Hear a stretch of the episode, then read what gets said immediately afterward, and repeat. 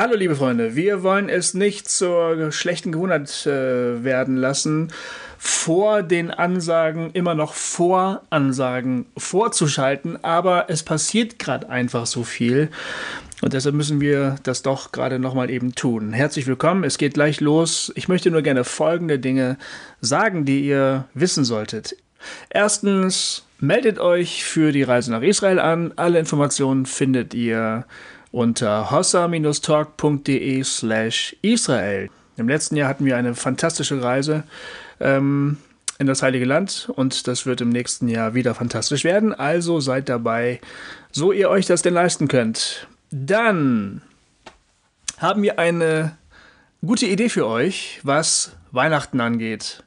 Ähm, ihr wisst ja, dass mein Buch Flucht aus Evangelikalien vor wenigen Wochen erschienen ist und es ist so günstig, 5 Euro, dass man das vielleicht möglicherweise zu einem schönen Weihnachtsgeschenk machen kann. Man kann ja irgendwie ähm, verbergen, wie billig es ist und äh, behaupten, dass es viel teurer gewesen wäre. Und dann ist es ein super Geschenk. Also möglicherweise ist das eine gute Idee für euch, ähm, von diesem Buch sich ein paar Sachen einzukaufen und sie an Freunde und Verwandte und Bekannte zu verschenken. Und dann gibt es noch eine Sache, die mir ganz wichtig ist und mir sehr auf dem Herzen liegt. Ähm, Gerade jetzt in dieser Zeit läuft ein Crowdfunding. Ich möchte nämlich ein neues Musikalbum aufnehmen. Gofi Müller und Radio. Also Radio, so heißt die Band, die wird mit RH geschrieben. Und äh, auf der Webseite startnext.de, da läuft meine Crowdfunding-Kampagne. startnext.de slash Gofi Müller, also ein Wort geschrieben. Da findet ihr das alles.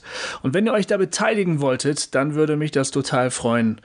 Es kostet leider wahnsinnig viel Geld, so ein Musikalbum aufzunehmen und ich kann es nur tun, wenn genügend Spenden, Beträge zusammenkommen. Jeder Betrag äh, wird vergütet mit einem Dankeschön und ich meine, dass die Dankeschöns, die ich mir ausgedacht habe, durchaus dem entsprechen, was man da so spendet. Zum Beispiel könnte man für 20 Euro ein halbstündiges QA per Skype, so ganz privat mit mir, buchen. Da kann man mich ausfragen über alles Mögliche, was es da mit der Platte und mit meinem Leben und sonst was auf sich hat. Oder man kann einfach nur 10 Euro geben und hat damit schon das Album vorbestellt. Oder, oder, oder. Schaut euch einfach an, was man da, was man da buchen kann. Und ich freue mich, wenn ihr euch daran beteiligt. So, das war's jetzt aber.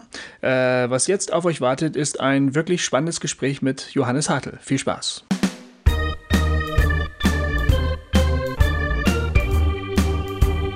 Hossa Talk!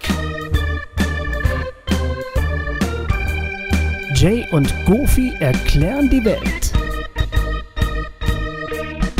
Also, hallo liebe Hossa-Hörer. Äh, wir begrüßen euch heute hier, der Gofi und der Jay, wieder, wieder bei Hossa Talk.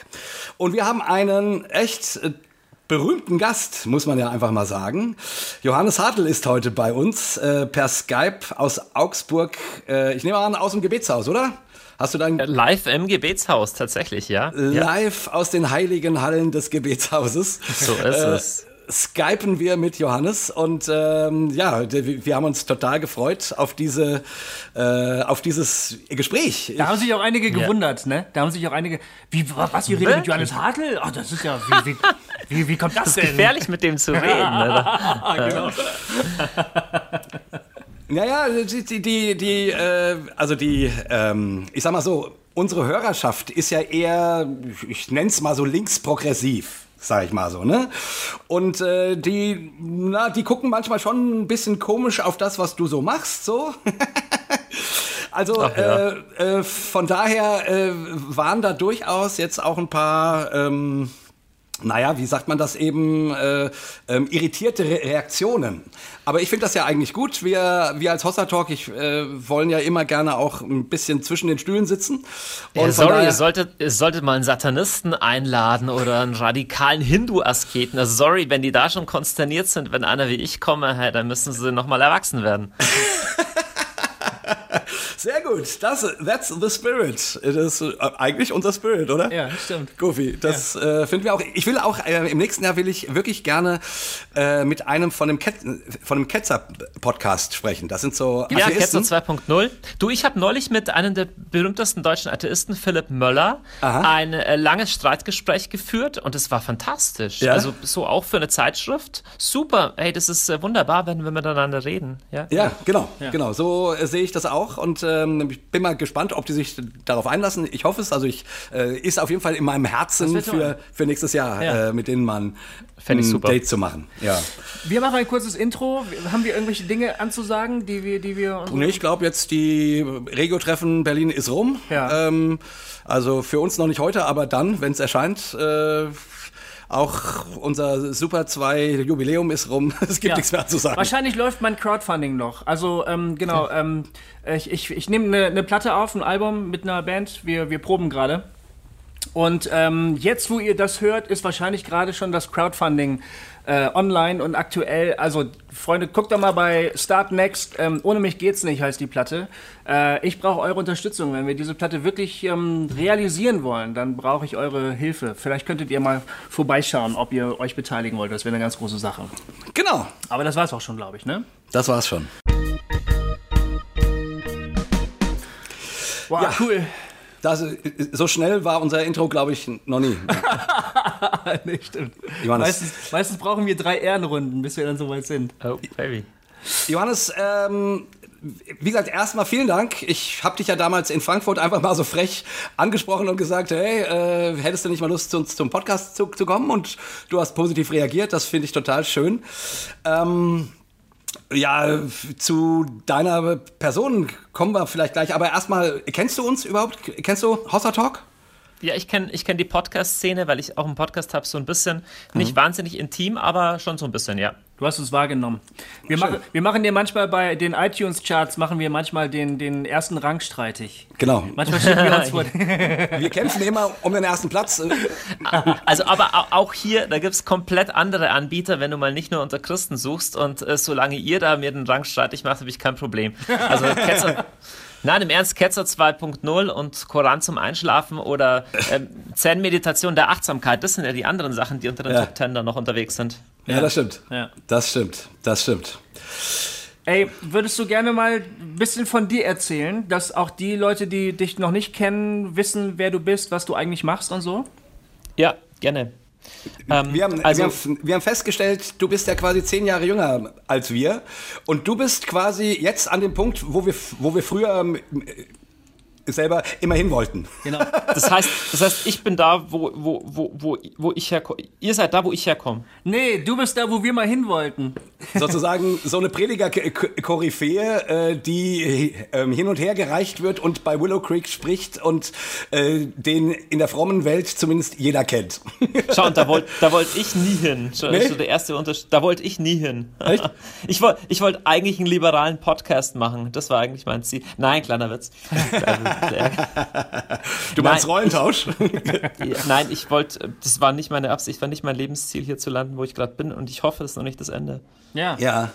Das war vielleicht unser Fehler, dass wir das als Ziel definiert haben und dann versucht haben, das zu verwirklichen. Und dann hat es halt kann er noch geklappt. werden. Ist er denn noch jung? ähm, Johannes, wer, wer bist du? Was machst du so? Ich bin ein Mensch, der die Schönheit liebt. Ich bin im Herzen eigentlich ein Genießer und ein Künstler. Und weil der höchste Genuss, der möglich ist, Gebet ist und weil das größte Kunstwerk der Welt äh, ein Leben mit Gott ist, hat mich aus einem wirren Teenie-Leben eine intensive Begegnung mit Jesus in den 90ern auf einen ganz anderen Weg der Kunst geführt. Ich wollte dann erst Einsiedler oder irgendwie sowas werden. Ja. Und ich, ich mache ich mach ganz viel nach außen und so, aber das ist nicht, wie, wer ich im Letzten bin. Also ich denke viel nach und interessiere mich viel für, für Kunst. Ich trinke gerne Wein und bin auf der Suche nach dem Wahren, dem Guten und dem Schönen. Und dass mir Leute dabei zuhören oder dass da Leute außenrum noch mitgehen und so, das ist halt dem Umstand geschuldet, dass Gott mich berufen hat zu dieser Gebetshausgeschichte. Aber tief drin ist es nicht mein Wesen, ist nicht, was ich bin.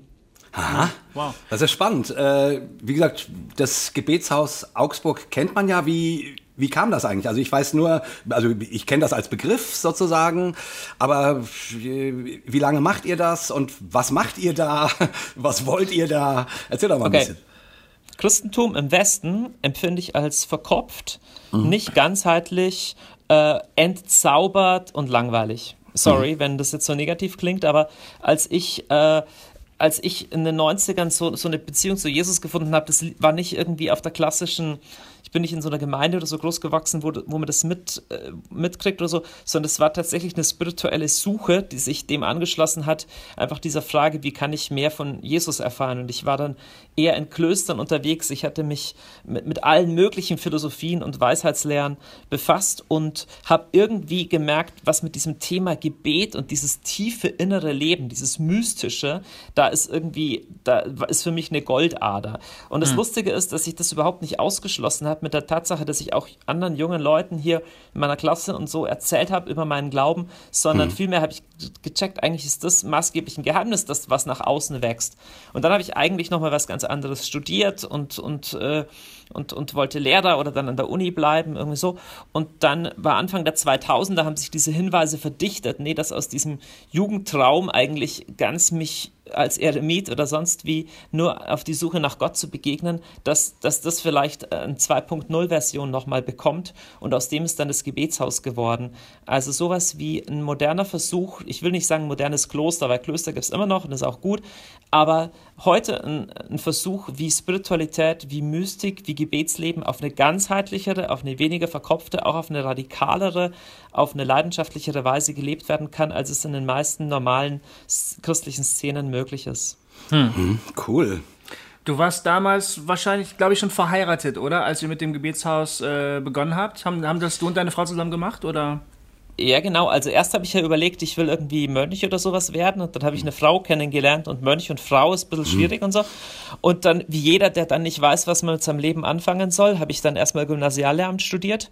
Ne, das ist ja so eine klassische, sorry, ich wollte, sorry, ich wollte kein, niemand ärgern. Nein, und, und dann, genau, mit meiner Frau gemeinsam ging dieser Weg dann weiter und wir haben gemeinsam das Gebetshaus 2005 gegründet. Aha. Ja. Und erstmal relativ klein, ne? wenn ich das richtig Total, gesehen äh, habe. Wahnsinn, wahnsinnig klein. Zwei, drei Leute, fünf Leute. Und das war auch, was ich vorher gesagt habe, war nicht der Plan, dass es so groß würde. Das hat sich mehr ergeben. Aha. Ja. Das war nicht dein Plan. Also 2011 bist du da, glaube ich, sozusagen vollzeitlich eingestiegen, wenn ich das. Nee, ich schon 2005 bin ich vollzeitig. Ich war vorher an der Uni, habe oh, äh, wow. da in der Promotion gearbeitet und so am Lehrstuhl mitgewirkt. Ja. Und dann habe ich schon angefangen, Vollzeit für das zu leben. Seit, 2000, seit 2011 haben wir nicht mehr aufgehört mit dem Beten. Das heißt, in dem mhm. Gebetsraum ein Stock über mir ist halt zu jeder Tages- und Nachtszeit 365 Tage im Jahr beten und singen da Leute. Ja. Aha. Und wie viel kommen da so? Ähm, pro Tag zwischen 100 und 200 Leute oder so. Wow. Und dann halt an einem Abend die Woche kommen mehr, das ist dann da, wo auch die Vorträge sind. Und dann halt Konferenzen, da kommen mehr Leute. Aber auf einer wöchentlichen Basis sind vielleicht durchschnittlich 20 Leute im Gebetsraum pro Stunde, aber es geht halt Tag und Nacht, deswegen kommt da schon ein bisschen was zusammen. Wo, wo kommen die Leute alle her? Wohnen die alle in Augsburg oder nehmen die weite Reisen in, an, in Kauf? Oder? Letz, letzteres. Also okay. es kommen tatsächlich Leute, auch auf unsere Konferenzen, Leute aus dem ganzen deutschsprachigen Raum und sogar darüber hinaus, aber auch so tatsächlich, es fahren Leute für ein paar Tage her, um sich das anzuschauen, weil es schon ein bisschen ungewöhnlich ist. Ja. ja. Aber wenn du, also ich meine, wenn dann da irgendwelche Leute nachts um drei kommen, um dann, ich nehme mal an, ihr macht es wahrscheinlich so im Stundentakt oder, oder kommt man einfach rein und, und geht wieder raus, wann man will oder, oder wie funktioniert es? Genau, man äh, kommt einfach rein und geht raus. Also da ist immer Musik, ja? ist, immer, äh. ist immer Lobpreis. Das heißt, man kann kommen und gehen, wann man will. Manche bleiben eine Minute, manche bleiben die ganze Nacht und man muss auch nicht mitmachen. Du kannst in der Ecke sitzen und einfach vor dich hinstarren hm. oder du kannst am Mikrofon mitbeten. Das ist ganz frei. Es kommen auch Leute aus, es kommen auch, glaube ich, nicht nur Christen, Christen, also wir schauen ja nicht, wer kommt. Mhm. Ähm, aber je, jeder kann kommen. Es kommen auch Leute, die an der Straße vorbeigehen und sich umbringen wollen und sich dann doch nochmal anders überlegen. Fall hatten wir auch schon. Also alles Mögliche, ja. Aber jetzt, also, und das spielt dann immer eine Band oder kommt es aus der Dose? Da spielt meistens eine Band und wenn wir keine Band haben, dann lassen wir Musik laufen. Mhm. Okay. Also, also die, schon so 100 Stunden pro Woche oder so ist Live-Musik, 110 Stunden pro Woche. Wow. Krass, ey. Äh, ich, ich ja. meine, ich, äh, ich bin ja nun auch, ähm, ich bin auch Lobpreisleiter bei mir in der Gemeinde und wir haben auch mehrere Bands, aber wir haben schon oft Schwierigkeiten, äh, die Gottesdienste zu bestücken, sozusagen. Jetzt haben wir, wir haben 168 Gottesdienste pro Woche, also jetzt kannst du dir vorstellen, was unser Job ist. Ja, also ich, das finde ich ganz schön krass, also dass ihr, ihr ja. dann da Leute habt und die spielen dann, keine Ahnung, da zehn Stunden oder, oder wechseln die sich auch ab? nee, die also, wechseln sich ab, man, in der Regel ist eine Session zwei Stunden. Das heißt, ein mhm. Lobpreisleiter macht in der Regel drei pro Woche, sechs Stunden. Und wir haben vielleicht 35 Lobpreisleiter, sowas irgendwie. Krass. Wow. Äh, nicht schlecht sind die Gemeinden in, in Augsburg da nicht irgendwie sauer, dass ihr den die ganzen Musiker abgrabt? Du, wir haben erstaunlicherweise von Anfang an so viel Freunde unter den ganzen Gemeinden gehabt. Das ist nicht so. Manche von den Leuten gehen ja auch in die Gemeinde. Wir sind keine Gemeinde, ne? Hm. sondern Leute gehen weiter in ihre Gemeinde. Das ist wie, ja, wie eine Organisation, wie ein Missionswerk. Und das Verhältnis zu den Gemeinden ist tatsächlich sehr, sehr gut. Zumal ja auch viele Leute von außen herkommen, die gar nicht aus Augsburg sind und dann hierher ziehen und bei uns mitarbeiten. Krasses Programm. Was war das für ein Erlebnis, das du in den 90er Jahren gehabt hast? Hast du Lust darüber, was zu erzählen? Ja, kann ich. Ähm, ich, ich komme aus einer Familie, wo Glaube eine Rolle gespielt hat, aber jetzt, äh, keine Ahnung, nicht, nicht evangelikal oder, oder sonst irgendwie, sondern, sondern eher so ein irgendwie normal kirchlich und ich kannte Klosterleben. Und mein Leben, das irgendwie mit Familie und Religion zu tun hatte und mein Teenie-Leben, das einfach immer weiter auseinandergeklafft. Ich habe ziemlich früh angefangen zu, ja, keine Ahnung, mit Freunden zu rauchen und zu saufen, mit Mädchen äh, rauszugehen und ich war in so einer Hippie-Clique, wo man ziemlich früh dann schon irgendwie gekifft oder der kannte den, der was angebaut hat und Zeug. Es war ein bisschen so eine lockere mhm. Szene. Und ich habe ganz früh Sachen ausprobiert. Und in mir gab es ganz früh, ich glaube schon mit 14 oder so, die ersten Partys, wo ich mir am nächsten Morgen gedacht habe, boah, das kann es nicht sein. Also hm. irgendwie, es war so fertig und so billig, es war einfach so die Nirvanas-Zeit oder so. Hm. Ähm, ähm, und es war, es war tatsächlich auch ein Schock, als Kurt Cobain gestorben ist. Und das, ich habe gedacht, das kann es irgendwie nicht sein. Ich war nicht aktiv auf der Suche nach Gott oder so, aber ich bin einfach mitgeschleppt worden auf so eine, auf, auf, auf ein Treffen mit Jugendlichen, ähm, auf so eine Konferenz und da gab es eine Möglichkeit, an einem Abend für sich beten zu lassen. Und das war eigentlich mehr aus Langeweile heraus, weil ich wusste, ich muss eh so lang bleiben, bis das Ding vorbei ist, weil ich kein Auto hatte. Bin ich dann nach vorne getrabt und als der da für mich gebetet hat und nachher fertig war, ich kann es nicht anders in Worte fassen, aber es war halt irgendwas anders. Und es war lustigerweise so, dass ich in den Mittelgang zurückging von dieser Konferenz und mir nur gedacht habe, so in die Richtung, wow, ist das eine coole Lady, in die ich gerade verliebt bin. Also weißt du, so wie du, wenn du verliebt bist, denkst du dir, wow, sie ist echt, wow, was ist das für eine Braut. So, und dann bin ich, da laufe ich da und dann fällt mir ein, aber es gibt gerade gar keine Lady in meinem Leben. Ja, ich war hm. gerade gar nicht verliebt. Und ich, hab, ich, ich sehe mir selber beim emotional Reagieren zu und denke mal, warum bist du denn gerade so verliebt? Warum bist du gerade so glücklich? Und ich frage mich, hey, was geht? Was geht denn hm. gerade mit mir? Ich merke einfach, ich bin brutal glücklich und ich bin da irgendjemand begegnet. Nur das ist hm. keine Frau. Und dann denke ich ja. mir, warte mal, vielleicht ist das dieser Gott, dieser Heilige Geist, von dem die hier die ganze Zeit reden, diese komischen Leute und ich, ich hatte die ersten Worte noch nicht mal, die ersten Tage noch nicht mal Wortschatz dafür, was da mit mir passiert ist. Deswegen ist mir auch so vieles so unverständlich, was jetzt, so, keine Ahnung, was, was für euch vielleicht normaler, kommen komm schon zum nächsten Thema, normaler evangelikaler Jargon oder sowas ist. Ich kannte nichts davon. Ich bin ja. zurück in meinen Hippie-Teenie-Kreis und habe den Freundeskreis, habe nur gesagt, ey, ich bin irgendwie, da ist irgendwas passiert und keine Ahnung und irgendwie. und, und ich habe irgendwie nur gemerkt, ich, hab, ich, ich will mehr davon und ich habe erst viel später herausgefunden, dass man sowas Bekehrung nennt oder keine Ahnung, wie man das nennt, Geisttaufe ja. ähm, und dass ich vielleicht mein Leben ändern sollte. Also lustigerweise, ich habe mit allem Mist genauso weiter weitergemacht. Und erst ein halbes Jahr später habe ich mir gedacht, ich glaube, ich sollte mein Leben jetzt doch mal ändern.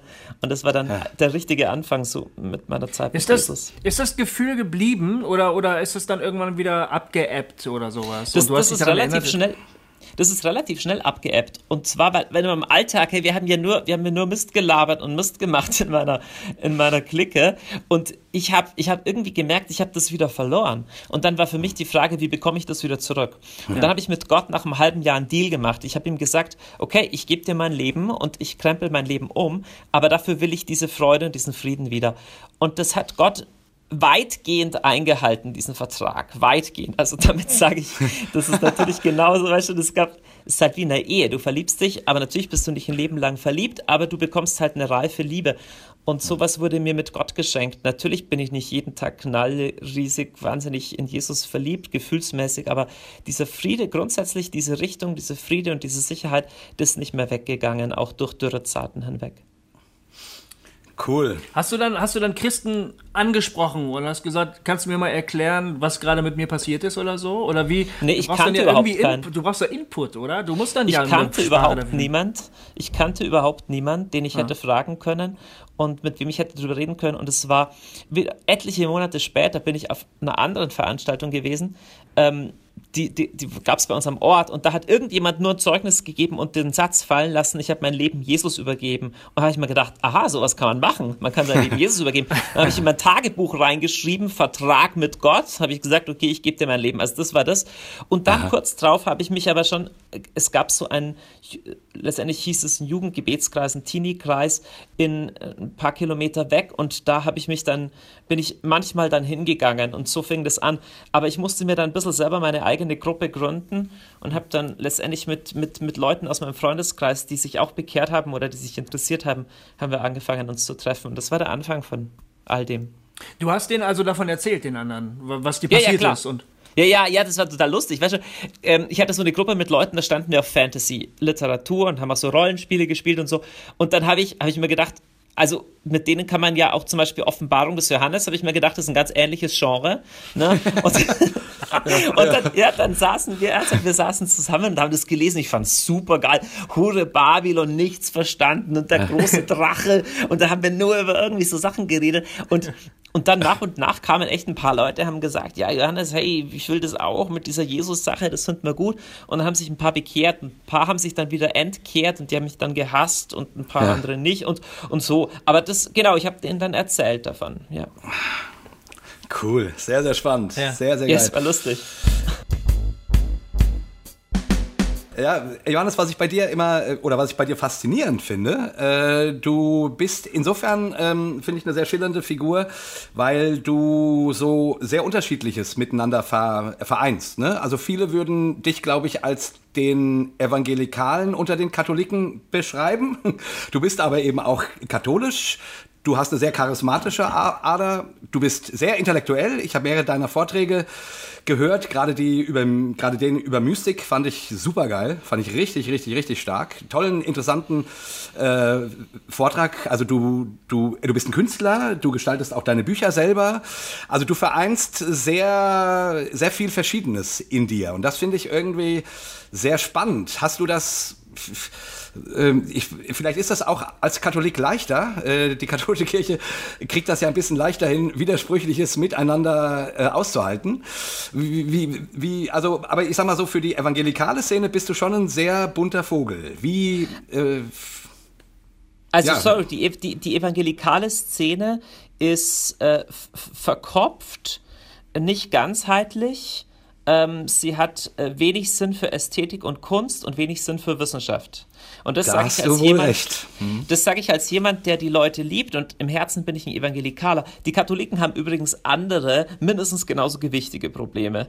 Aber sie haben ja. sich so, so einen gewissen Sinn für Ganzheitlichkeit ein bisschen stärker bewahrt. Aber was du sagst, diese Vielfältigkeit, unter der habe ich oft gelitten, weil ich immer nicht wusste, wofür ich mich entscheiden soll. Ich wollte tatsächlich Kunst studieren. Und dann wollte ich Philosophie studieren und es hat irgendwie beides von der Fächerkombination, die ich wollte, nicht geklappt. Und deswegen habe ich Germanistik studiert und Theologie eigentlich nur, weil mit Germanistik keine andere Kommunikation. Also ich wollte nie, also Theologie fand ich immer entsetzlich. Also das war äh, ähm, und und und und auch nachher, also ich, jetzt ist es für mich ein wahnsinniger Geschenk, dass ich so unterschiedliche Sachen machen kann. Aber ich gebe, ich will das nochmal betonen, was ich vorher gesagt habe. Ich glaube, dass dass dass dass vieles in der, in der frommen Szene sehr eng, sehr grau, sehr verkopft, sehr Bubble ist. Und, äh, und darunter leide ich auch. Ihr vielleicht auch. Ja. Ja, äh, da habe ich auch übrigens, also wie gesagt, sowohl bei dem Vortrag als auch bei deinem schönen Buch, ähm, einfach Gebet, äh, fand ich das sehr, sehr spannend. Also du, äh, dir geht die Verkopfung auf den, auf den Geist. Ne? Das, ist, das war schon sehr deutlich. Und ich war echt, ehrlich gesagt, ein bisschen fasziniert, weil mein, mein, mein Vorurteil bei Johannes Hartl war, weil ich wusste, der kommt aus der charismatischen Szene und ich komme ja ursprünglich auch aus der charismatischen Szene und ich weiß, was da so für Bücher geschrieben werden, wenn es um das Thema Gebet geht. Und ich habe jetzt ehrlich gesagt gedacht, äh, genau so ein Gebet schreibt der Hartl auch. und dann, äh, das, was du aber tust, äh, ist im Grunde äh, kontemplative äh, Spiritualität. Etwas, was ich nachdem ich mich aus der charismatischen Szene rausbewegt habe, mühsam entdecken musste. Äh, kontemplative Spiritualität mit Achtsamkeit, mit Wahrnehmung, mit, mit all den Übungen, die man macht, wenn man mal nach Münster-Schwarzach fährt und dort an so einem Wochenende teilnimmt oder so.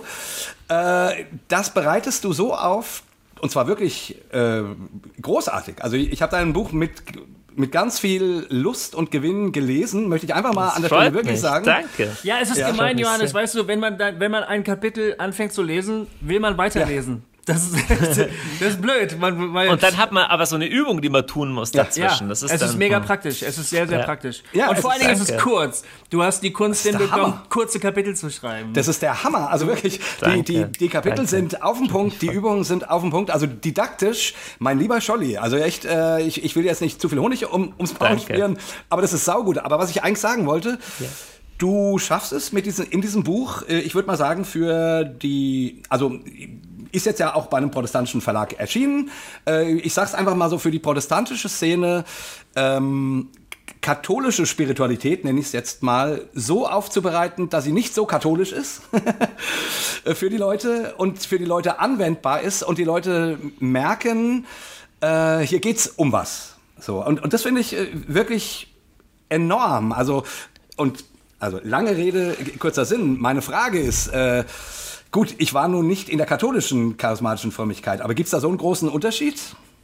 Also erstmal, ich würde das, was du als hier als katholisch bezeichnest, würde ich einfach als normal christlich ganzheitlich bezeichnen. Ich glaube nur äh, speziell wir Westler sind komisch verkopft und das Protestantische hat das Verkopfte teilweise noch verstärkt, aber das ist nicht genuin katholisch, das haben die Orthodoxen genauso. Ja. Und es gibt auch, es gibt auch Mystiker und geistliche Schriftsteller im Protestantischen, die dieses äh, Wahrnehmen, diese Achtsamkeit, das Ganzheitliche noch viel mehr haben, ohne irgendwas von dieser Christozentrik zu verlieren. Es geht ja nicht um ja. einen verkappten Hinduismus, was ja manche Leute sofort wittern, wenn man was hm. von Achtsamkeit sagt. Ähm, nee, so, was, jetzt, was war deine Frage nochmal? Meine Frage war, dass ich sozusagen in dem Sinne fasziniert war, weil mein, weil mein Vorurteil gewesen ah, ist. mit den Charismatikern. Genau. Also auch, äh, wir, wir haben, wir haben du, hier ein glaub, paar. Ja.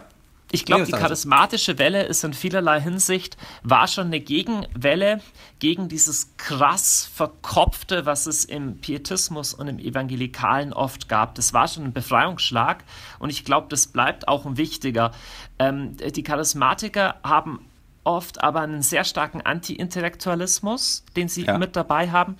Und überhaupt viele Christen haben sehr, sehr viel Angst vor dem, was es draußen noch geben könnte und neigen deswegen zu einer starken, auch gedanklichen Abschottung. Und das dient dem Ganzen nicht, weil dann kommt eine Generation später und entdeckt, dass da draußen nicht nur Böses in der Welt gibt, sondern auch Interessantes und haben sie keinen Wortschatz mehr dafür. Das ist ja. bei den Charismatikern ein besonders starkes Problem, weil sie häufig in ihrem Affekt gegen die Universitätstheologie auch alle andere Wissenschaft ablehnen. Ja. Du, du meinst also, du kannst beides verhin, äh, äh ver verbinden. Du kannst die Ratio ernst nehmen, du kannst, äh, du, du, du kannst vernünftige Schlüsse ziehen und gleichzeitig diesen ganzheitlichen, kontemplativen, vielleicht manchmal stärker intuitiven Weg gehen. Also, also ich glaube, dass das Christentum ist, ja. Okay. Also Christen, mhm. Christentum ist eine, ähm, eine Religion, die der Ratio sehr viel zutraut, im Gegensatz zu anderen Religionen. Sie glaubt, mhm. dass am Anfang das, der Logos war, das Wort, wie Paulus argumentiert. Du siehst, da ist Ratio positiv bewertet und gleichzeitig geht sie immer von Offenbarung aus, geht sie immer von Erfahrungen aus, geht sie von Gefühlen aus und von Ästhetik aus. Von Anfang an war die Liturgie auch ästhetisch und das eine gegen das andere auszuspielen, ist immer eine... Äh, also ist immer eine Spaltung, die nur wieder Spaltung hervorruft. Hm. Hm. Mhm. Ja, Amen, dazu erstmal. Und vieles, und vieles, was, vieles, was wir jetzt auch sehen in diesen sogenannten Grabenkämpfen mit rechts und links und liberal und konservativ, ist nichts anderes als ein unreifer Strohmann schießt auf den anderen unreifen Strohmann, äh, wo wenig gewonnen ist. Hm. Ich hätte jetzt gedacht, du hast dich vielleicht mehr so auf die konservative Seite geschlagen und versuchst so ein bisschen die liberale Seite unter, manchmal auch argumentativ unter Beschuss zu nehmen. Habe ich dich da falsch verstanden? Ähm, ich selber komme aus einem Kontext, wo liberales Christentum das Normale ist. Ja, also in den 80ern, Volkskirchen, Katholizismus in den 80ern, da war jeder gegen, da waren die großen Themen Abrüstung, Nein zur Atomenergie äh, und keine Ahnung, Ablehnung der Sexualmoral. Das war das Normale, auch in den 70ern schon. Deswegen kriege ich manchmal nur so einen gewissen belustigten, nostalgischen Gähnkrampf, wenn ich evangelikale Jugendliche im, oder junge Erwachsene oder gar nicht mehr so junge Erwachsene im Jahr 2017 herausfinden sehe, dass ja äh, vielleicht Naturschutz auch ein wichtiges Thema ist. Und ich denke mir, wow, ihr seid richtig früh dran. Also das ist gar nicht, das ist gar nicht böse gemeint oder sowas. Ich glaube, dass äh, ein extremer Liberalismus genauso in in, ähm, in Abwege führt oder in Selbstwidersprüche führt, wie ein extremer Traditionalismus es auch tut. Hm. Und je nachdem, in welcher Szene man ist, spürt man, dass ich gegen das eine oder das andere argumentiere. Ich habe ja genauso Kritiker aus dem sehr traditionellen oder aus den unterschiedlichen sehr traditionellen Milieus. Ah, ja. okay. Ja, ich habe neulich einen Artikel gelesen, äh, wo ähm, von, ich glaube, das war so, das muss so aus dem reformierten Camp gewesen sein, wo du sehr intensiv auseinandergenommen wurdest. Ja, ja, äh, aber es gibt es im Katholischen auch, die sagen, der Johannes Hartl ist ein verkapp, verkappter Liberaler und ein Protestant. Und dann gibt es die Evangelikalen, die sagen, der ist eigentlich ein Buddhist oder sonst wie. Ja, das ist äh. halt immer so.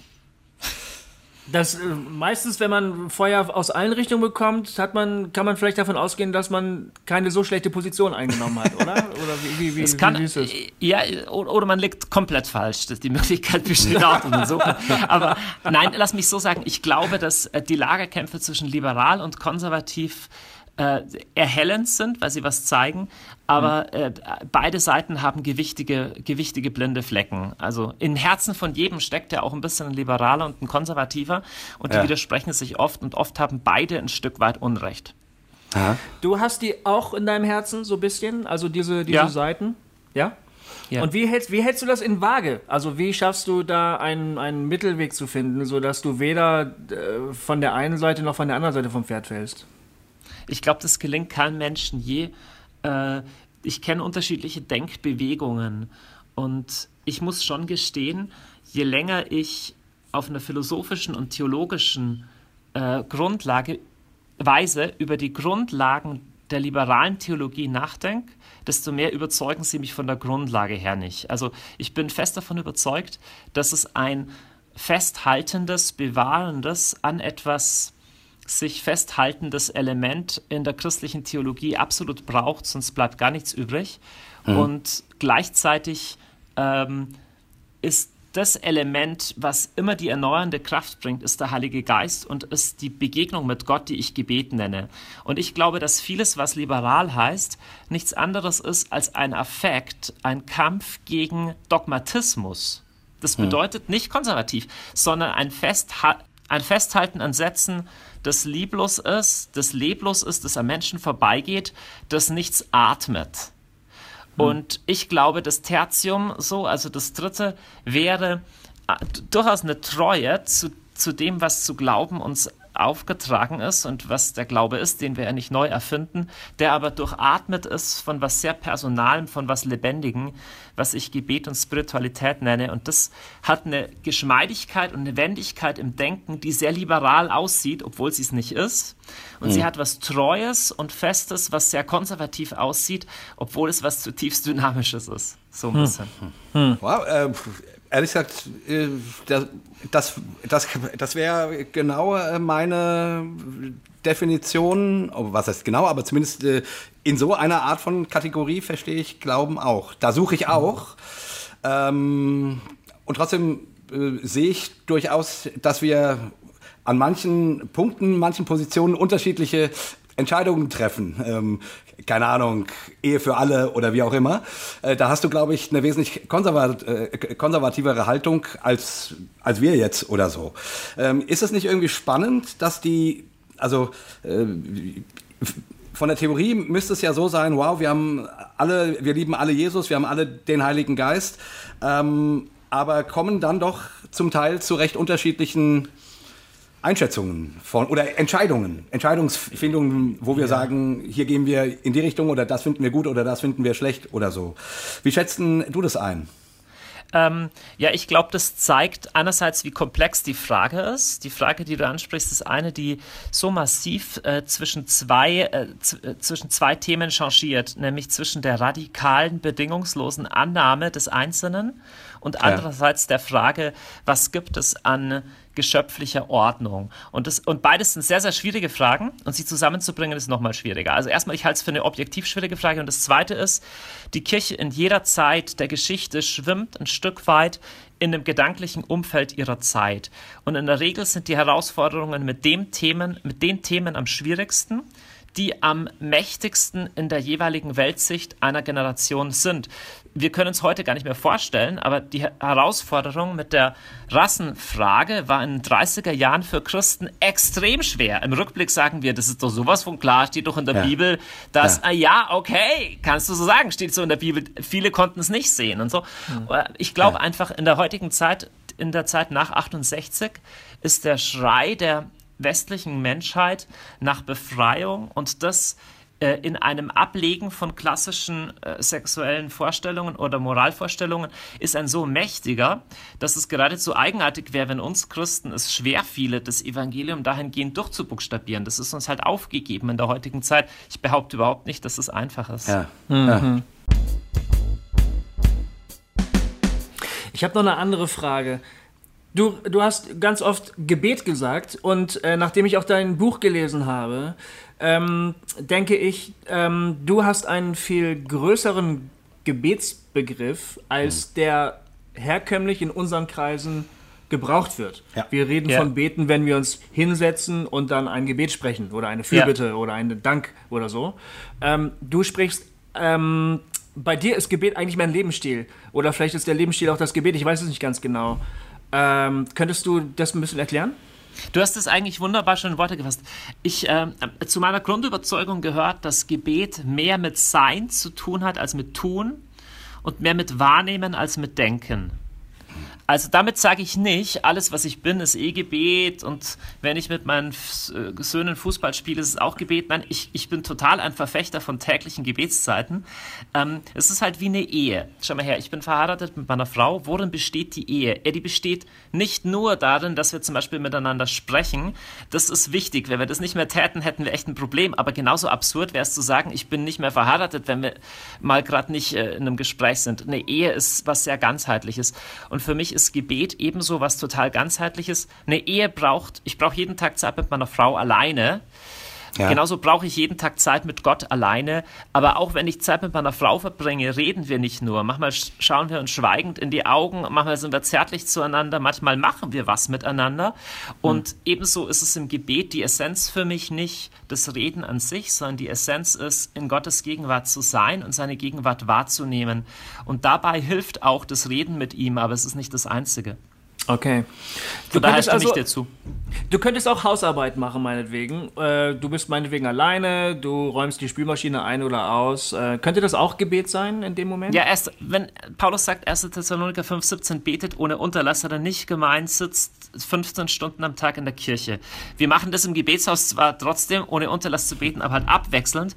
Aber genau, die Idee ist, ich komme hinein, Johannes 15, in einen Lebensstil, wo ich in Christus bleibe, wo dieser Lebensfluss von Herz zu Herz nicht mehr abreißt. Das hat nichts hm. Religiöses zu tun, sondern das ist genauso relevant, wenn ich im Alltag, wenn ich egal welchen Job mache, der kann ein Gottesdienst sein.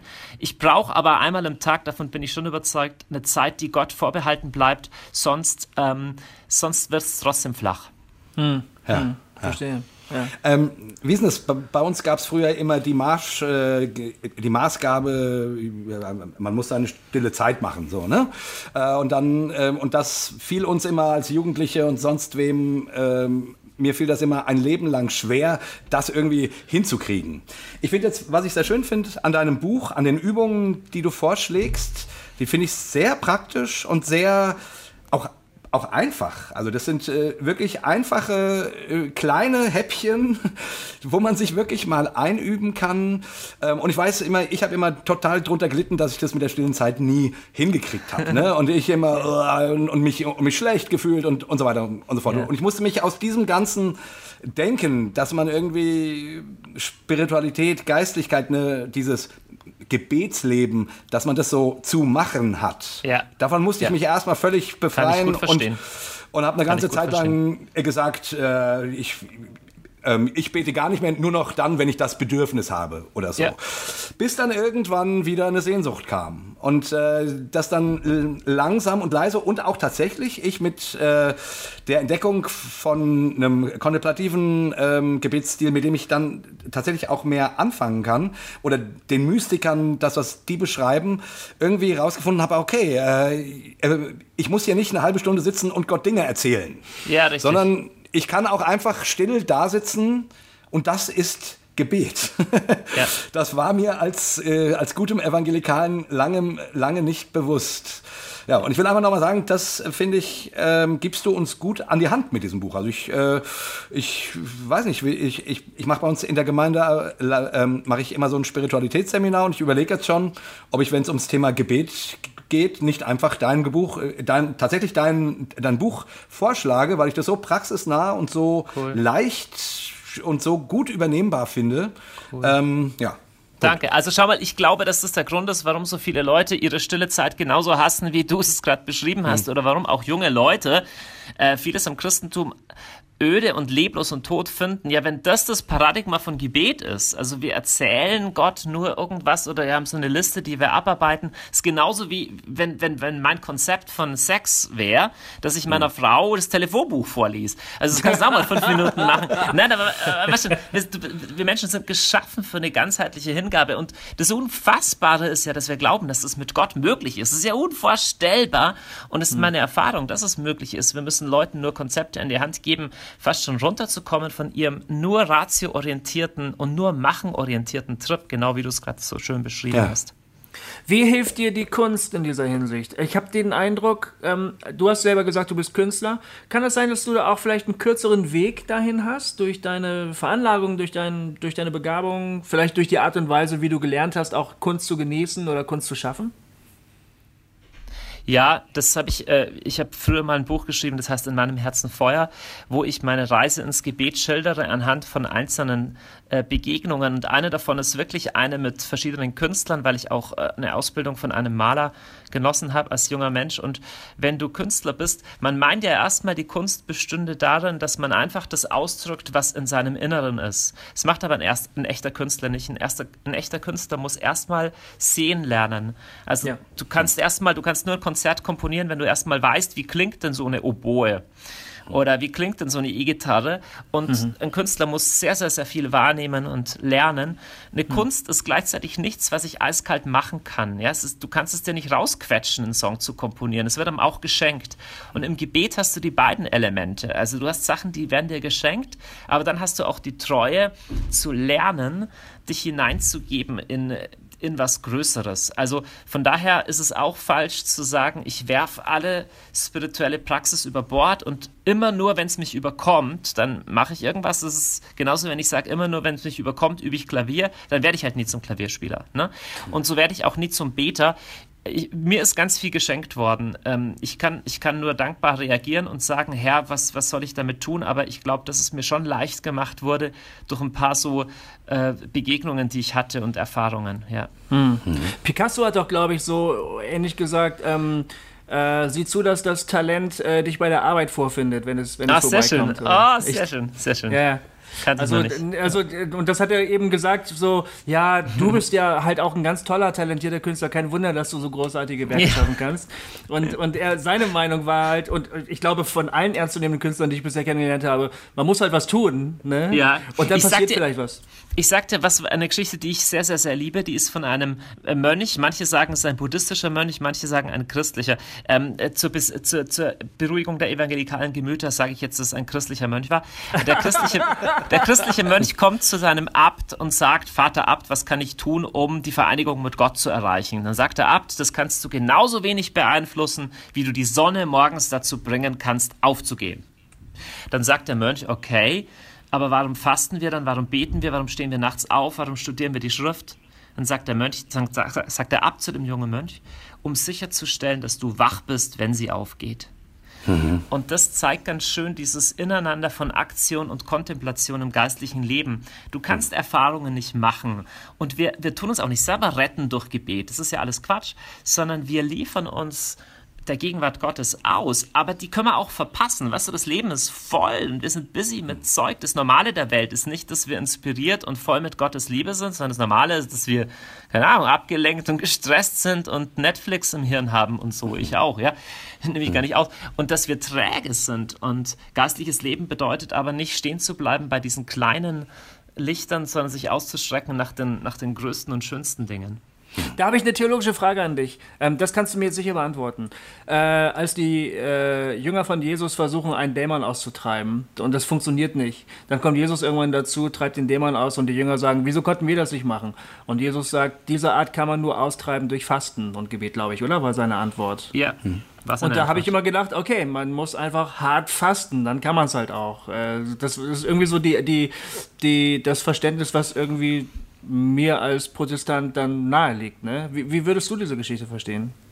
Ähm, ich bin viel in Asien unterwegs, war auch in Afrika unterwegs und die erleben einfach tatsächlich viel mehr Wunder. Äh, ich bin mir nicht sicher, woran das liegt, aber es passieren dort signifikant viel mehr Wunder und sie beten und fasten signifikant mehr. Ich glaube, dass es keinen eiskalten Tun-Ergehens-Zusammenhang gibt. Also du fastest einfach mehr und alle Wunder passieren, das ist Quatsch. Sondern grundsätzlich gilt, Johannes 15, bleibt in mir, dann, bleibt, dann bringt ihr reiche Frucht. Und ich muss überlegen, okay, wie kann ich diesem Bleiben in Jesus in meinem Leben noch mehr Ausdruck verleihen? Für mich ist Fasten da auch ein Mittel. Mir ist nur ganz wichtig, wir kommen nicht in so ein leistungsorientiertes Ding zurück. Um das geht es nicht. Sondern die Kraft kommt immer vom Innen. Die Kraft kommt immer aus der innigen Verbindung mit Jesus.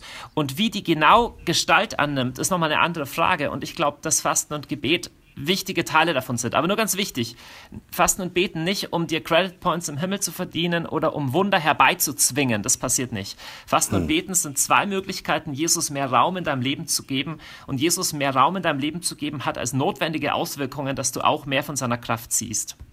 Hm. Ja, verstehe. Cool. Ich habe noch einen Rucksack voller Fragen. Soll ich mal weiterfeuern? Ja, oder? yes. Es macht Spaß mit euch. Voll gut. Ja. Hier, ähm, ah, ich, ähm, okay, ich, ich gehe mal in die eine Richtung. Ich hatte gerade noch eine andere.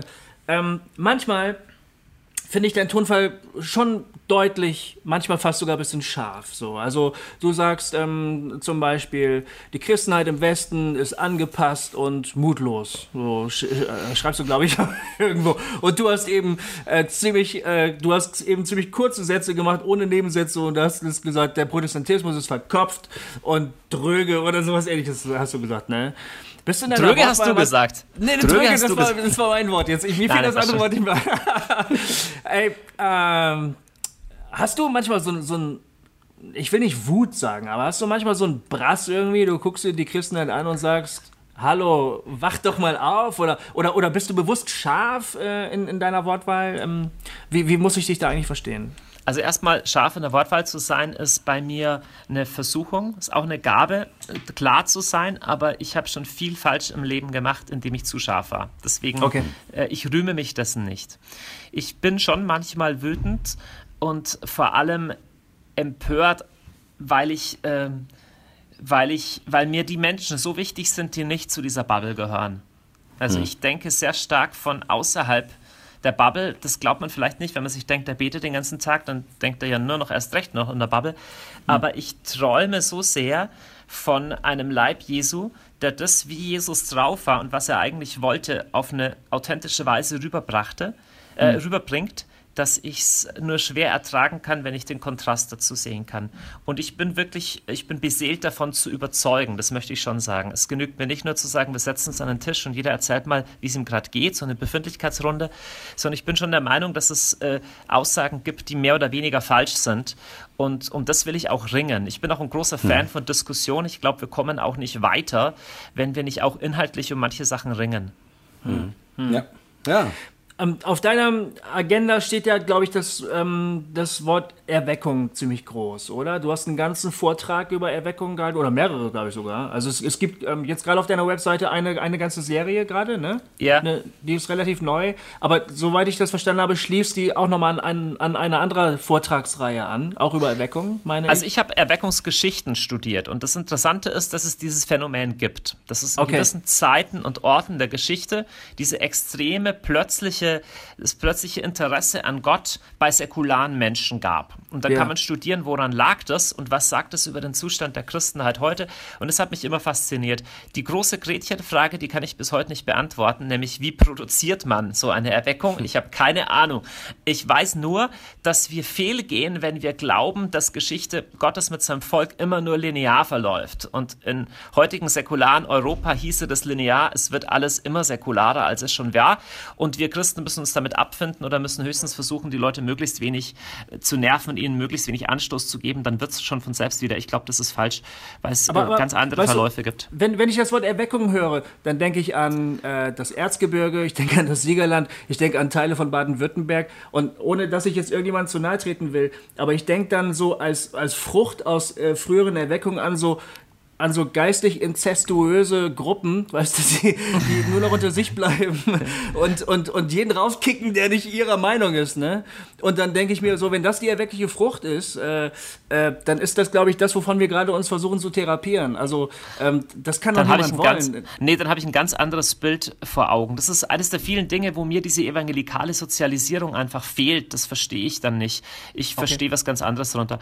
Ich verstehe eine ähnliche Bewegung darunter wie unter den Jesus People-Bewegung in den späten 60ern und frühen 70ern, wo Jesus ein Riesenthema in Kneipen in Deutschland war und auf Schulhöfen und überall wild irgendwelche Hippie-Jesus-Bewegungen entstanden. Da ist auch total viel nicht gut gelaufen und so, aber dass es diesen Zustand hm. überhaupt erstmal gab, finde ich total bemerkenswert. Ich habe ja. tatsächlich solche Leute am Erzgebirge nicht äh, vor Augen, die kenne ich nicht so gut. Okay. Vielleicht kennen die dich auch nicht. Vielleicht kennen die dich auch Also nicht. du verstehst unter Erweckung nicht in erster Linie, dass die Christen quasi ähm, vollmächtig durch die Gegend laufen und missionieren, sondern eher, dass in der Gesellschaft, in der Welt eine Offenheit ist für, für, für Gott, für Jesus, für Spiritualität, dass eine Wichtigkeit für die Menschen bekommt, wo dann Christen ihren Teil dazu beitragen und so weiter, aber du siehst das mehr als ein, äh, als ein Phänomen. Das ist korrekt. Das ist korrekt. Interessanterweise begann dieses Phänomen immer auch mit einem spezifischen Wirken des Heiligen Geistes innerhalb der Christenheit und der Gemeinde. Mhm. Äh, das heißt, das eine hängt schon mit dem anderen zusammen. Teilweise ging es aber auch ähm, mit nicht so viel, in Anführungszeichen, vollmächtiger Evangelisation, sondern waren es auch Massenphänomene, wo Leute auf einmal von selbst in Kirchen gestürmt kamen. Man kann sich mhm. dieses Themen kaum vorstellen, weil die Gottesfrage in unserer Gesellschaft so komplett irrelevant ist. Aber ich sage nur, da sind wir die Ausnahme von der Menschheitsgeschichte, nicht die Regel. Hm. Hast du eigentlich ähm, von, äh, der, ähm, äh, von der Sache in Bremen gehört, die jetzt gerade vor kurzem passiert ist? Ähm, Am Rande. In, Am Rande. Ja, genau. Da haben sich äh, in, in zwei Wochen haben 600 Leute ein Übergabegebet gesprochen. Und das kommt ja ursprünglich aus England, ich glaube in ja. Reddington oder so. The ja, Reading, wird es Reading, ja. Reading, ja. genau. Da hast du so ein bisschen mitgehört. Ja, genau. ein bisschen. Wäre das sowas, was du erhoffst oder erwarten würdest oder sowas? Oder? Oder, ich finde es super. Ich freue mich von Herzen über sowas. Ich war nicht dort, ich habe die Früchte nicht gesehen. Ich weiß nicht, wie da evangelisiert wird. Ich feiere jeden, der eine Entscheidung für Jesus trifft, egal wie unreif die noch sein mag. Aber erstmal, dass das passiert, finde ich super. Äh, Näheres kann ich dazu noch nicht sagen. Ich war noch nicht dort. Was glaubst du, wie das dann vielleicht, wenn das wirklich mal passieren sollte, sowas wie eine Erweckung? Wie, wie stellst du dir das konkret vor? Was, also wenn es im also, Moment passieren würde, wären 95 Prozent der Christen überhaupt nicht darauf vorbereitet und die Welle würde verpuffen und würde hm. tatsächlich zur Sektenbildung führen oder wie die Jesus People Bewegung wirklich komplett ohne Frucht vorbeigehen. Also eine Erweckung kann man auch versäumen. Wenn, äh, die, wenn die Gemeinden und die Christen vorher ein paar Hausaufgaben gemacht haben, dann führt es einfach dazu, dass zu einer gleichen Veranstaltung, wo vorher zehn Leute kommen wollten, wollen auf einmal 500 Leute kommen. Und die Gemeinden, die bereit sind, sich mit den Leuten zu beschäftigen, das sind nämlich keine normalen Christen, sondern es sind ganz normale Leute, die ihren normalen Mist mitbringen. Wenn es Christen gibt, die Lust haben, sich mit dem auseinanderzusetzen, der ihren Wortschatz zu sprechen, sich an jüngerschaftliche Prozesse mit denen einzulassen, dann wird aus diesen Menschen, werden aus diesen Menschen Christen, die tatsächlich als Christen leben. Das gab es auch schon. Es gab auch Erweckungen, die zu sowas geführt haben. Ähm, hm. Und das ist die Frage. Aber im Moment bin ich noch skeptisch. Ähm, deswegen glaube ich auch, dass sich in der Christenheit vieles ändern müsste. Okay. Ja. Was muss sich denn ändern? Wie viel Zeit haben wir? Wie viel Zeit hast du? ich, ich, ich sag mal vier Stichpunkte, was ich glaube.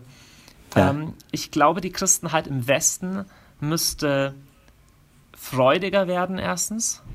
Zweitens, sie müsste empathischer werden. Drittens, sie müsste mystischer werden. Und viertens, sie müsste künstlerischer werden. Das finde ich gut. Den letzten Punkt finde ich am besten.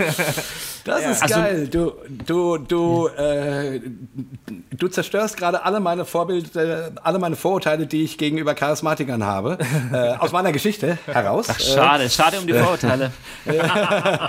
nee, weil äh, ich hätte jetzt auch wieder andere Dinge erwartet, die ich eben aus meiner Biografie äh, an solchen Stellen kenne. Aber sag doch noch mal was zu den vier Schlagworten. Freude, äh, das war Freude, also, ähm, Mystik, Empathie, die Dinge haben, Empathie und Kunst. Die Dinge, und Kunst. Ja, genau. Die Dinge haben einen Haken. Ja? Und die Haken sind, ich glaube, diese vier Dinge bleiben nur gesund und bleiben nur echt, wenn ein sehr, sehr authentisches, tiefes geistliches Leben und auch eine saubere biblische Theologie den Rahmen geben. So, das ist so ein bisschen the big end.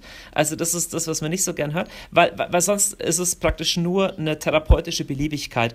Aber nochmal kurz das mit Freude. Wir leben in einer Zeit, die zunehmend geprägt ist von Pessimismus und es gibt wenig Hoffnungsperspektive. Wir Christen checken das oft überhaupt nicht, aber mach deinen Job, geh mit ins Bett, mit wem du ins Bett gehen willst und wähl deine Politiker, wie du sie willst. Aber was ist wirklich die Hoffnung? Also wie viele Leute auf der Straße, wie viele Leute im Fernsehen, wie viele Leute im Popmusikgeschäft kennst du, wo du echt sagen würdest, die sind erfüllt mit Freude. Also nicht mit, ich versuche dich anzumachen oder ich bin high, sondern wo du denkst, das ist jemand, der randvoll mit Freude ist. Wir haben mhm. das nicht und wir Christen strahlen es oft auch nicht aus, obwohl wir es haben sollten, erstens. Zweitens, ähm, empathisch. Ich glaube, wir gehen zunehmend in eine Welt, in der Leute einerseits sich so, so, so sehr sehnen, nicht verurteilt zu werden für ihren Lebensstil, so sehr danach sehnen, mit ihrer Gebrochenheit, auch mit ihren biografischen Brüchen, die sie haben, gesehen und ernst genommen zu werden und aber gleichzeitig so ein Riesenschild umhängen haben, aber verurteile mich nicht, aber sag mir nicht, dass ich was ändern soll. Und das ist eine Herausforderung, weil häufig müssten Leute schon was ändern, weil dass sie sich nicht geändert haben, hat sie in die Situation manövriert, aber gleichzeitig jedem, den schon mal dreckig ging, das Letzte, was du brauchst, ist jemand, der die sagt, wie falsch du alles gemacht hast. Also die Spannung ist eine reale. Nicht umsonst äh, sind gute Psychotherapeuten ausgebucht in unserem Land und dagegen die, die christlichen Seelsorger oft nicht. hm. so, so, ich glaube, oder ich, ich spüre das in meinem Herzen, die Christenheit müsste der erste Ort sein, der ein sicherer Ort ist für Leute, bei denen es nicht gut läuft weil so war Jesus ja. drauf. Das war der sichere Ort für die Leute, deren Beziehungen und Zeug eben zerbrochen war.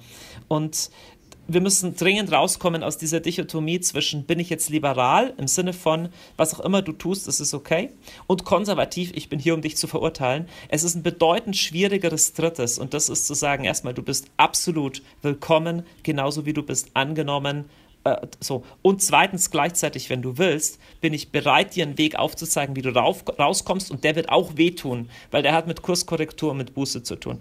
So, das ist hm. dieses zweite Ding. Wir Christen sind super schlecht drin. Ich habe so viele Freunde, die äh, lesbisch sind, die schwul sind oder die sonst in, in irgendeinem Lebensverhältnis sind, der halt nicht äußerlich nach Christentum oder so aussieht und für die sind die Gemeinden in der Regel kein sicherer Ort oder kein Ort, wo sie das spüren und Das schmerzt mich. Das dritte, das Mystische. Ähm, es gibt einen brutal riesengroßen Markt, der mit Spiritualität zu tun hat. Leute, die spirituell auf der Suche sind, landen aber nicht bei den Christen. Mit wenig Ausnahmen. Eher bei den Freikirchen am ersten noch, die machen da einen ganz guten Job und vielleicht noch bei dem einen oder anderen katholischen Kloster. Aber mhm. sonst weitgehend, wenn du ein Manager bist mit 49 und bist ausgebrannt, dann googelst du nicht, weiß ich nicht, äh, christliches Gebet, manchmal vielleicht, aber du suchst in der Regel woanders und da ist eine brutale Chance, ähm, Menschen, Menschen Menschen suchen die Begegnung mit Gott. Und wenn sie die bei uns nicht finden, dann suchen sie halt woanders. So, Mystik. Hm. Viertens, ja. äh, das Künstlerische, das prägt und drängt mich seit Jahren. Ein guter Kumpel von mir, der war Barkeeper auf Sylt, ne, nur Champagner und Koks und schöne Frauen und die Reichen und so, und hat sich dann bekehrt und echt entschiedenen Schritt auf Jesus zugemacht. Und nach zwei Jahren kam er zu mir etwa und hat mir eine Frage gestellt, die mich bis heute tief erschüttert. Und er hat gesagt, Johannes, all meine Freunde, die haben ihre Hotels auf St. Barth oder haben ihre Restaurants in Köln, ihre Edel-Luxusrestaurants und der ihr Leben ist leer, die sind viermal geschieden und denen geht's scheiße, aber die machen alles, was sie machen, extrem schön und mit einem hm. super Service und überall merkst du Liebe im Detail.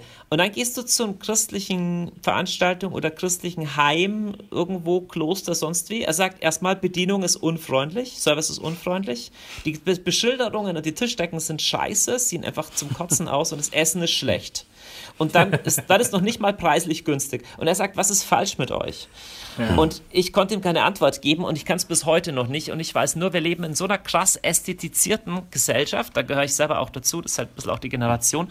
Und da spüre ich einen, eine Sehnsucht nach was Schönem. Und Dostoevsky hat mal gesagt, wenn eine Gesellschaft Gott nicht mehr als den Wahren oder den Guten anerkennen kann, dann ist sie immer noch auf der Suche nach dem Schönen. Und da glaube ich, so in, so in etwa hat er das gesagt. Und da, da ist mhm. was Wahres dran. Es gibt eine authentische Sehnsucht nach der Schönheit. Und wenn wir Christen diese vier Eigenschaften ausstrahlen würden, dann sind wir so unwiderstehlich, wie Jesus es war. Hm. Wow, gut. Gute Punkte. Du formulierst kurze, cool. kurze harte Sätze. Ja. da muss man immer erstmal kurz nachdenken. Da muss man immer erst, erst drüber nachdenken.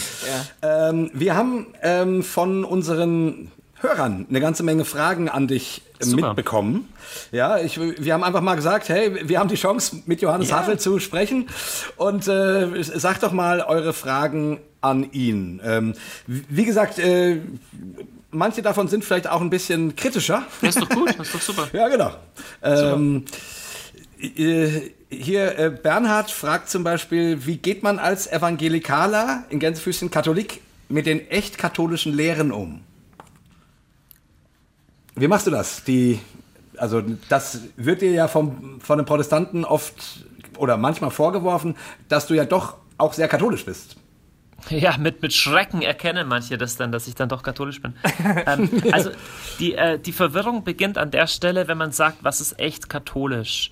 Und fast immer haben die Leute, die solche Fragen stellen, sehr massive Zerrbilder. Also wenn jemand sagt, warum betet ihr Maria an und warum glaubt ihr, dass ihr gute Werke braucht, um in den Himmel zu kommen, dann würde ich sagen, äh, macht dir doch erstmal Mühe zu versuchen zu verstehen, was ein Katholik meint, wenn er über all diese hm. Themen spricht.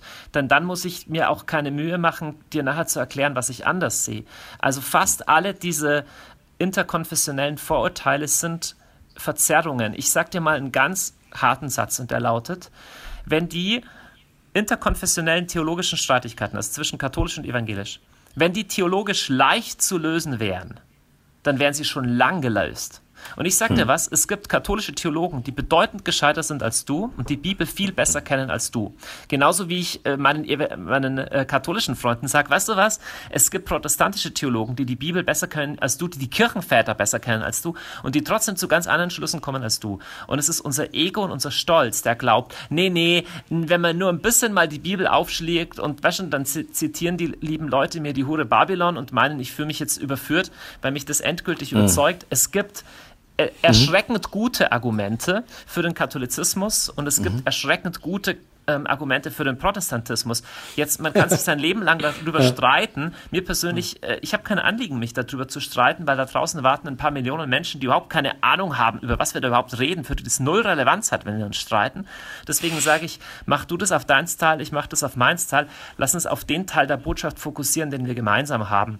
Ähm, das befriedigt nicht die Streitlust von manchen Argumentierenden, aber auf das habe ich keinen Bock. Ja. Mhm. Cool. Machen wir noch eine. Sehr gut. Äh, Matthias fragt. Also ich, ich sage ein, einen polemischen Schlusssatz. Ich behaupte, ja, ja, ja. Dass, dass im Kern die wesentlichen katholischen Lehren biblisch sind. Das ist meine Aha. Behauptung. Äh, ob das stimmt oder nicht, darüber kann man jetzt 100.000 Bücher schreiben. Ja, cool. Dann, äh, dann will ich da doch einfach nochmal, erklär uns doch mal kurz, also ich weiß nicht, ob das kurz geht, aber zumindest für so ein, äh, erklär uns doch mal Heiligenverehrung, Marienverehrung, äh, inwiefern das biblisch ist. Also so zumindest, dass man mal versteht, mal hört, wie, wie ein in Gänsefüßen evangelikaler Katholik, äh, ich sag's mal böse, ähm, nee, ich sag's nicht böse, sondern ich sag's freundlich, äh, wie, wie der das, das glaubt. Also schon mal her, erstmal vieles, was in Heiligen- und Marienverehrung landläufig läuft unter Katholiken, finde ich selber schwierig und stößt mich vom Style her ab. So, mhm. damit mache ich, jetzt, mache ich mir jetzt viele katholische Feinde wieder. Ich sage dir den Teil der Geschichte, der mir einleuchtet. Und das ist der. Wenn ich dich bitte für mich zu beten, kannst du für mich beten oder kannst du nicht? Kannst du für mich beten? Wenn ich sage, mir geht's ja. schlecht, kannst du, ja? ja. Kannst du. Ja, kann so. Okay. Jetzt stirbst du und bist beim Herrn in der Herrlichkeit im Himmel argumentier mit mir. Warum solltest du die Fähigkeit verlieren, für mich zu beten? ja. Dann sagst du, ja, okay, aber dann darfst du ja nicht mit den Toten äh, Kontakt aufnehmen. Das ist ja wie bei Saul. Ja, was ist wie bei, Paul, äh, wie bei Saul? Jesus sagt, Gott ist kein Gott der, der Toten, sondern der Lebenden. Die, die im Herrn schlafen, die sind ja nicht irgendwie äh, Tote, sondern die sind beim Herrn in der Herrlichkeit. Wir lesen in der Offenbarung, dass die, die für Jesus enthauptet sind, unter dem Thron rufen, wie lange säumst du noch, bis du Gerechtigkeit schaffst. Das heißt, es ist Fürbitte. Ähm, es ist eine, nach der Auferstehung Jesu eine fundamental andere Situation. Das sind sogar ein paar Leute aus ihren Gräbern auferstanden, als Jesus gestorben ist. Also kommen wir hm. nicht mit dem Totengräber von, äh, äh, Totenbeschwörer von Endor. Die ersten Christen, von denen wir Zeugnisse überhaupt haben, haben, äh, haben den Gottesdienst, haben die Eucharistie gefeiert an den Gräbern der Märtyrer in den Katakomben in Rom. Und weißt du warum? Weil mhm. sie sich als eine überzeitliche Gemeinschaft begriffen haben über den Tod hinaus. Auch das ist biblisch, Hebräer 12.1, eine Wolke mhm. von Zeugen umgibt uns. Das ist nicht irgendwelche Tote, an die wir denken. Die christliche Vorstellung ist, wir sind in Jesus gestorben und jetzt schon auferstanden, haben jetzt schon Teil an dieser festlichen Versammlung im Himmel, von der der Hebräerbrief schreibt und Paulus auch schreibt. Das heißt, natürlich ist es auch eine Gebetsgemeinschaft. So würde ein evangelikaler Katholik argumentieren. Und gleichzeitig würde ich betonen, die Rettung ist allein durch Jesus. Es gibt keinen Mittler an Jesus Christus vorbei.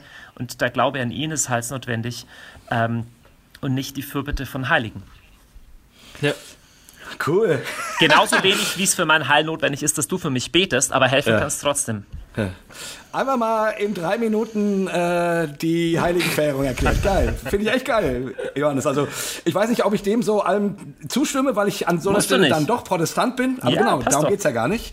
Aber ich kann das verstehen. Und das finde ich, und das finde ich cool. Also ich, ich, ähm, ich wünsche mir ja äh, Gespräche unter unterschiedlich Gläubigen. Ja, voll, voll. Ähm, ähm, um, aus denen man inspiriert herausgeht, genau. weil man, weil man was gehört hat, was man vielleicht noch nicht kennt oder wie auch immer, oder, oder auf einen Gedanken kommt der bisher in der eigenen Blase nicht an einen rankam. Und das hast du jetzt eben super gemacht. Fand ich ja, cool. Danke. Ähm, jetzt Matthias, und ich weiß gar nicht, ob du der Richtige bist, der diese Frage beantworten kannst nach dem Gespräch, aber trotzdem, da du aus der charismatischen Szene kommst, fragt Matthias, warum ist die Rhetorik von Charismatikern immer drei Dezibel lauter als alle anderen? Und warum müssen sie beim Predigen immer in Superlativen sprechen? Ich sag mal andersrum, ähm, die Rhetorik von Deutschen ist drei Dezibel niedriger als dem Rest der Welt und wir Deutschen sind grundsätzlich schlecht drauf und nicht begeisterungsfähig. Sorry, du kannst den Rest der Welt egal wo du hinreist, sagen wir, oh, die fahren wie die Henker und schreien ständig rum. Nein, wir mhm. fahren überdurchschnittlich ordentlich und sind alle ein bisschen Depri. Also, jetzt mal ein bisschen gemein gesagt. Ich glaube tatsächlich, dass ähm, es viel mit dem Style zu tun hat, der auch von Amerika oder von anderen Kontinenten rübergekommen ist. Aber grundsätzlich, ich glaube, wenn wir Deutsche mal ein bisschen lauter und ein bisschen empathischer sind, emphatischer sind, als wir sonst sind, sind wir noch immer relativ weit entfernt von einer überdurchschnittlichen ähm, Ekstatik. Hm. Ja, cool. Äh, ich habe hier noch eine lange Mail, die ich dir gern vorlesen würde, weil die. Das könnte vielleicht der Schlusspunkt sein. Oder? Ja, ich Du musst bald zu deinem Termin. Ja, genau. Aber ja. die. Die haben wir und zwar, ja. Ähm, also ein paar Fragen hätte ich noch, aber ja, die fand ich jetzt irgendwie schon schön. Ich, ich, bin immer derjenige, der auf die Zeit achtet und Jay ist immer der, der immer überzieht. Weil Nur, nur zur Einordnung. Aber es macht so Spaß mit euch. Also die Fragen sind doch total cool. Also ich überziehe auch gern. Ja, ähm, also, äh, ich, ich, hier schreibt die Anna, ähm, ist jetzt ein bisschen längerer Text, aber ich fand das, äh, also mich interessiert es auch, was du dazu sagst. Hallo Anna. Also, ich, ähm, ich finde es super, dass ihr Johannes Hartl eingeladen habt und so weiter. Freue mich auf den Talk. Ähm, genau. Und zwar am 22. September hat Johannes Hartl in einem Facebook-Post zur Wahl-Challenge 2017 aufgerufen. Zusammenfassend ging es darum, sich anschließend mit Kommentaren zurückzuhalten und für die zu beten, die man nicht gewählt hat, liebevoll über die zu reden und weise durchdachte Kommentare von sich zu geben. Diesen Post haben ca. 1900 Menschen geliked.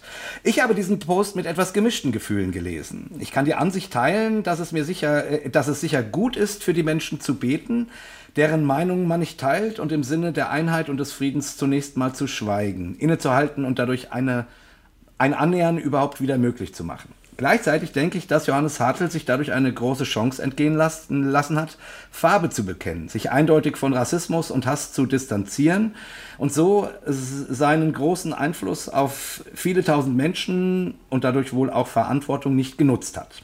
Ich habe die Briefe von Dietrich Bonhoeffer gelesen und denke, dass es zu Beginn des Dritten Reiches sicherlich auch viele Christen gab, die zur Einheit aufgerufen haben, die somit die deutschen Christen gerechtfertigt haben und sich nicht aktiv am Widerstand beteiligt haben. Meiner Meinung nach ist manchmal ein deutliches Aufstehen gegen Unrecht wichtiger als Einheit. Wir sind wohl eher froh über die Minderheit der damals aktiv am Widerstand beteiligten Christen, als wütend über die Spaltung in deutsche Christen und bekennende Kirche. Meine Befürchtung ist, dass die Wahlchallenge eher dazu beigetragen hat, die Gefahr, die durch die AfD ausgeht, zu unterschätzen und zu verharmlosen. Und ich würde sehr gerne von Johannes Hartl eine Stellungnahme dazu hören. Es würde mich interessieren, ob es dafür ihn, dafür ihn zuvor ebenfalls ein Abwägen und ähnliche Gedanken gegeben hat. Gleichzeitig will ich nochmal betonen, dass ich dass ich die sicherlich guten Gedanken dahinter ebenfalls teile und mir keine abgeschlossene Meinung dazu bilden möchte, was nun richtig oder falsch ist, bezogen auf die Wahlchallenge und das zukünftige Miteinander in Deutschland, nicht auf das Wählen der AfD. Ganz liebe Grüße aus Zürich und so weiter. Super. Hallo Anna. Ähm, ich glaube, dass das, was unsere Gesellschaft genug hat, ist ein Abbruch von Gespräch, ein Abgrenzen, ein Ausgrenzen, ein Entfreunden wegen politischen Meinungen. Auf sowas habe ich keinen Bock. Es bringt überhaupt gar nichts. Es bringt keine einzige Protesterklärung gegen die AfD, bringt irgendetwas. Genauso wenig wie äh, wie, äh, keine Ahnung, eine Erklärung, wie böse all die Leute sind, die sowas wählen. Ich bin an alledem nicht interessiert. Ich bin, wenn dann, an Sachfragen interessiert.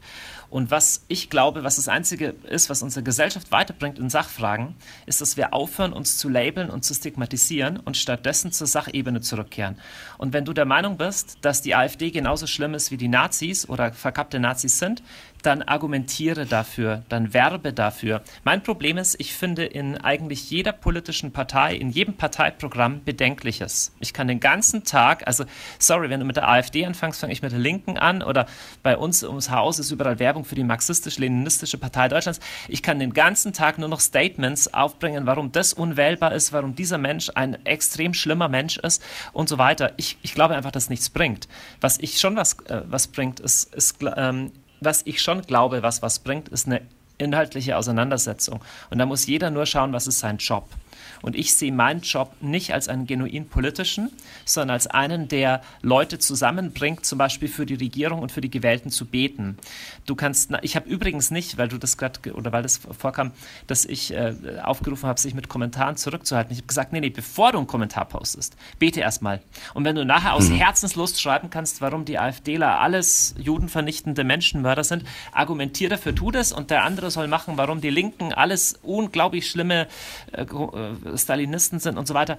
Der politische Diskurs ist wichtig, aber es ist wichtig, ihn zu entgiften. Ich sage nicht inhaltlich zu entschärfen. Also ich bin sicherlich kein Freund der inhaltlichen Entschärfung, aber wir haben so viel Hass und Häme, so viel, hm. äh, so viel Shaming und sowas, was ich nicht leiden kann, ist, die Meinung von jemandem überhaupt nicht anhören, aber schon ein Label dafür haben. Und es ist ganz egal, ob du es kirchlich siehst oder politisch. Das Label kann sein, du bist ein Liberaler oder du bist ein Fundi oder und im politischen Lage genauso. Lass uns über die Themen reden. Ich kenne Vertreter unterschiedlichster Parteien, persönlich unterschiedlichster Parteien, die völlig konträr denken über die Flüchtlingsthematik. Okay, die kannst, kannst du hm. nicht sagen, das sind nur die AfD. Es gibt unglaublich viele Leute, die sagen, das ist nicht gut, was da gelaufen ist. Lass uns doch über die Sachthemen reden und nicht labeln. Jeder, der so wählt, ist so. Du kannst deine Überzeugung hinaus posaunen, so eifrig wie du willst, aber lass uns nicht das tun, was Jesus gelehrt hat. Und Jesus hat gelehrt, dass wir für die Feinde beten sollen. Und ich habe gemerkt, wie schwer es mir selber fehlt, mal äh, fällt, für Leute zu beten, die politisch anders denken als ich. Und das ist ja noch eine sehr einfache Übung der Feindesliebe. Und das ist für mich ein Beitrag einer gelebten Demokratie. Hm. Cool. Schön. Sehr schön. Lass uns noch eine machen, Jay. Okay. Wir müssen bald zu. Ähm, ja, wir haben auch viele Sachen haben wir auch schon äh, in dem Talk äh, Im Grunde kamen die vor, also ja. ähm, ähm, viele Fragen, die wir jetzt nicht direkt gestellt haben. Ja. Aber hier fragt äh, der Jörg noch, unter anderem, also ich kann es nur die eine Frage äh, sagen, ähm, das ist vielleicht auch noch mal ein bisschen spitz am Schluss. Wie steht Johannes zur emergenten Bewegung? Werden wir Hossarchisten seiner, nach, seiner Meinung nach alle in der Liberalistenhölle schmoren? ähm, die, ich erlebe die emergente Bewegung als ganz pluriform. Das freut jetzt jeden, der emergent ist, das zu hören. Ja. Nein, ähm, da, schönes Wort. Nein, da ist, da, da ist wirklich die Frage, was genau man meint. Ich sehe ähm, Strömungen und Vordenker in Amerika, wo ich sagen würde, ähm, oder lass mich anders sagen, ich habe ne, hab theologisch ein, eine deutliche Einschätzung über liberale Theologie und das lautet, liberale ja. Theologie überschätzt ihre eigene Epoche. So. Mhm. Und äh, das hat sie schon immer getan. Wenn emergent bedeutet, zu glauben, dass das christliche Profil sich entwickelt, neu definiert, einen rekonstruktiven Prozess beinhaltet, dann bin ich total dafür. Und es ist nötig. Aber wir begeben uns philosophisch auf ein schmales, enges Gewässer. Und ich erlebe in, jeder, in jedem Zeitpunkt der Geschichte, das gab es in den 30er Jahren, das gab es unter den Kommunisten, das gab es im 19. Jahrhundert zum Zeitalter der großen naturwissenschaftlichen Fortschritte. Es gab immer die Meinung, das, wo wir ideengeschichtlich jetzt gerade stehen, ist eine so hohe Entwicklungsstufe, dass die uns eine Aussichtsplattform bietet, aufgrund derer wir frühere Modelle als ab als, als obsolet und traditionalistisch vernachlässigen können. Hm. Und mir erscheint, dass die emergente Bewegung die postmoderne Philosophie an dieser Stelle auch überschätzt.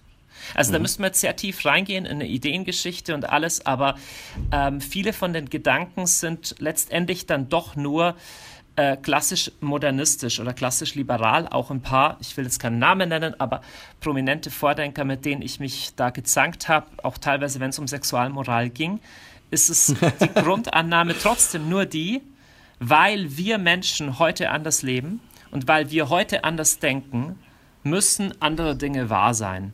Und das, ich überzeichne, aber diese Ansicht ähm, ist selbst widersprüchlich aus verschiedenen Gründen.